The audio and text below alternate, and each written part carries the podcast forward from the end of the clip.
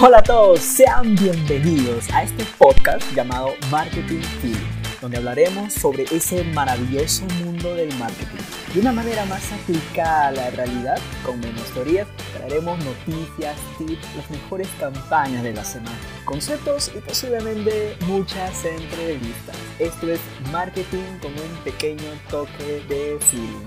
Y, ok, bueno, ya estamos a la mitad de la semana Sí, está costando febrero por el confinamiento, porque algunos ya quieren que acabe el 2020. Ah, perdón, 2021. Es que no lo sé, siento como si no hubiera acabado ese año. Bueno, entonces vamos al episodio de hoy. Como saben muy bien, hoy es miércoles y valga la redundancia, es el episodio de un concepto de miércoles.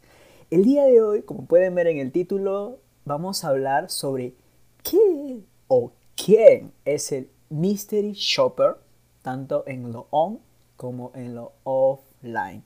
Vamos otra vez con nuestro tecnicismo anglosajón, mezclando lo inglés con lo marketing. Entonces, vamos a entrar al concepto sobre qué es el mystery shopper, o mejor dicho, quién es. El Mystery Shopper es un profesional del ámbito de las soluciones en el punto de venta.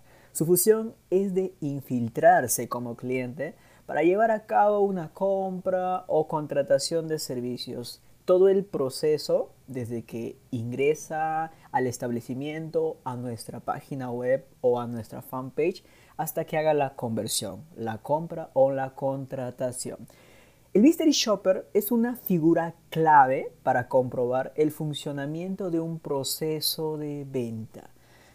¿Por qué? Porque en el proceso de venta hay muchos elementos que están involucrados eh, para que pueda brindar una mejor experiencia a nuestros clientes. ¿No les pasa en sus emprendimientos, ya sea constituido o recién empezando, que ustedes están más con la cabeza en hacer estrategias, alianzas, en crear contenido, en cómo hacer inbound y descuidan un aspecto muy importante como es el proceso de venta. Si bien es cierto, el proceso de venta ya es un tema muy aparte relacionado al marketing, pero influye bastante en todo el ámbito, porque el resultado termina siendo el mismo, de que la empresa venda, tenga conversiones, pero también es una parte muy importante de esa finalidad. Ahora, ¿para qué es o por qué deberíamos nosotros como empresa quizás no contratar? Aunque sí, se debería contratar, pero tomar en cuenta para más adelante a un mediano o a un largo plazo. ¿Por qué? Porque este profesional nos permite obtener un informe muy detallado sobre lo que ocurre en nuestro punto de venta. ¿Por qué? Para aplicar e implementar mejoras en el proceso de venta, en las diferentes tácticas promocionales o incluso en nuestras estrategias semestrales o anuales. Entonces, resalté muy, muy grande esta palabra de mejoras. Nosotros como fundadores, como colaboradores, estamos muy enfocados en cumplir unas metas, en tratar de crecer y nos olvidamos esto, cómo viven en sus propios zapatos nuestros clientes. Nosotros lo vemos detrás del anaquel, nosotros lo vemos como empresa, pero no nos ponemos a pensar cómo lo ven ellos desde su lado. Entonces, las funciones más importantes de un mystery shopper es esto, la de evaluar los procesos con el fin de que la marca pueda hacer sus mejoras. Recuerden que el foco principal de un mystery shopper es la experiencia de compra. Entre otros, por ejemplo, un mystery shopper nos da una elaboración de un estudio de mercado. Mediante este estudio de mercado nosotros vamos a conocer qué productos propios o de la competencia son de agrado de los clientes a un inicio. Me explico. ya sea que tengamos que implementar un nuevo producto o ya sea que recién esté en ideación nuestro, nuestro negocio, tenemos que utilizar todo lo que esté en nuestros medios para tratar de validar muy bien esa idea que queremos emprender. Otro, evaluar la formación del profesional. Nos permite conocer el grado de formación y el nivel de conocimientos de nuestro personal o nuestros colaboradores como atención al cliente. Recuerden que una de las patas fundamentales de una empresa son nuestros colaboradores, porque ellos son el intermediario entre la empresa y el cliente. Entonces, tienen que estar en constante evaluación. Nuestros colaboradores están capacitados para brindar este servicio, conocen nuestro servicio, entonces estamos, este es, un colaborador es una inversión, no es simplemente, ok, yo te contrato y te pago, no, es una inversión porque depende de el grado de capacidad, de el grado de de cómo nos hace quedar a nosotros como empresa frente a nuestros clientes. ¿Ok? Entonces, a esto va uno de los segundos resultados que nos da un Mystery Shopper, el trato y atención al cliente. Evalúa bastante la calidad del servicio. Y acá hay un punto muy importante que quiero compartirles, la auditoría de la imagen. ¿Alguna vez se han puesto a pensar cómo estamos nosotros como imagen de empresa?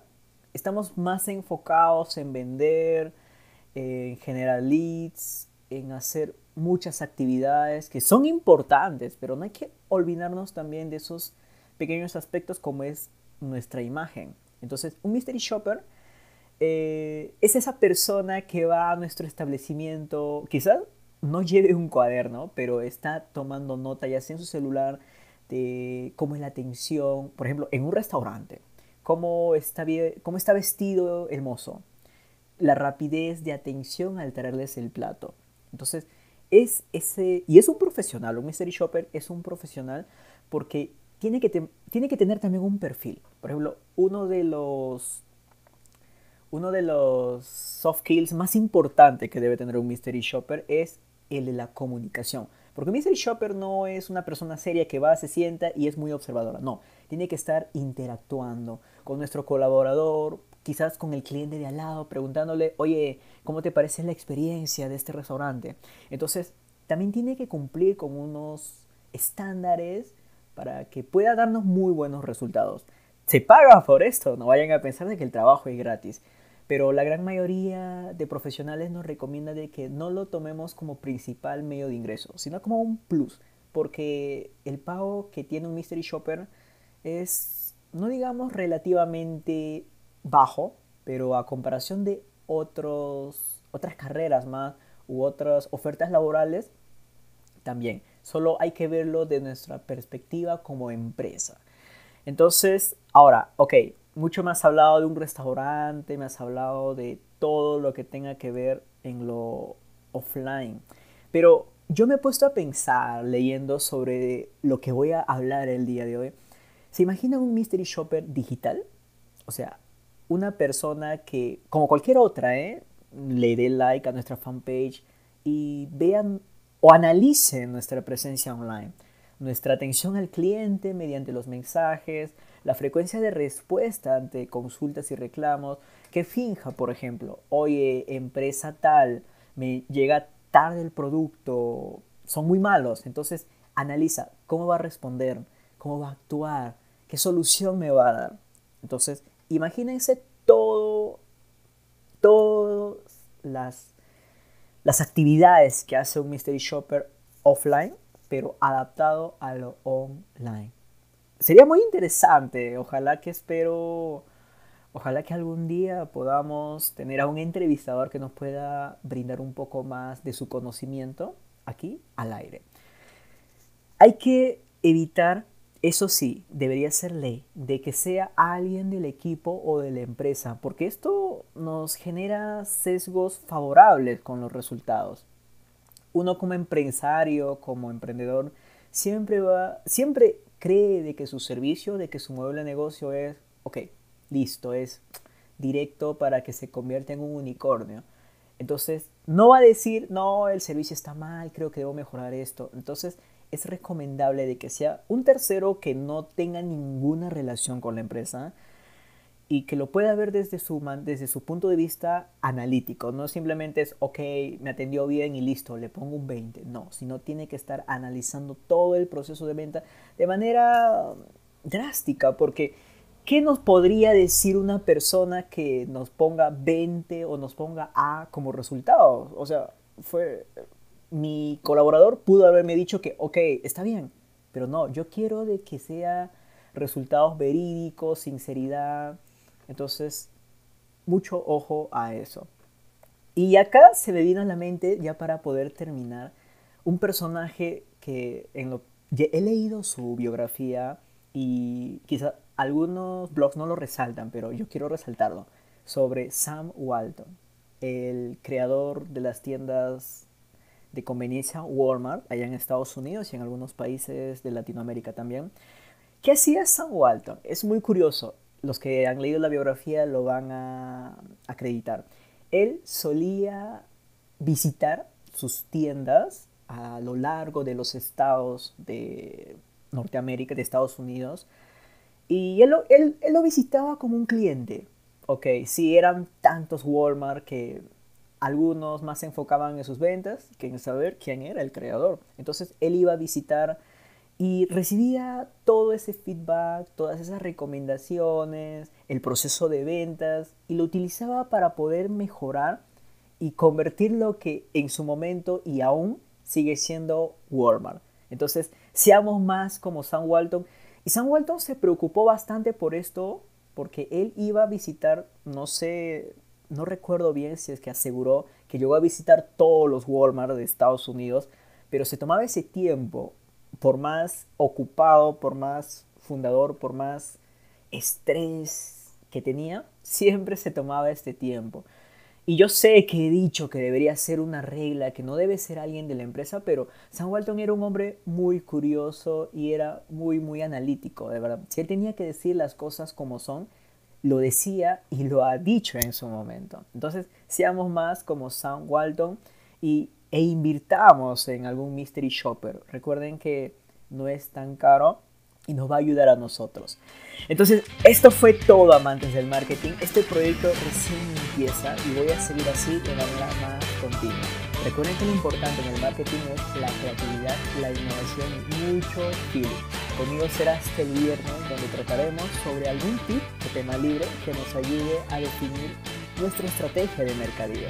Y ya saben chicos, vivan el marketing, vívanlo con feeling. Adiós.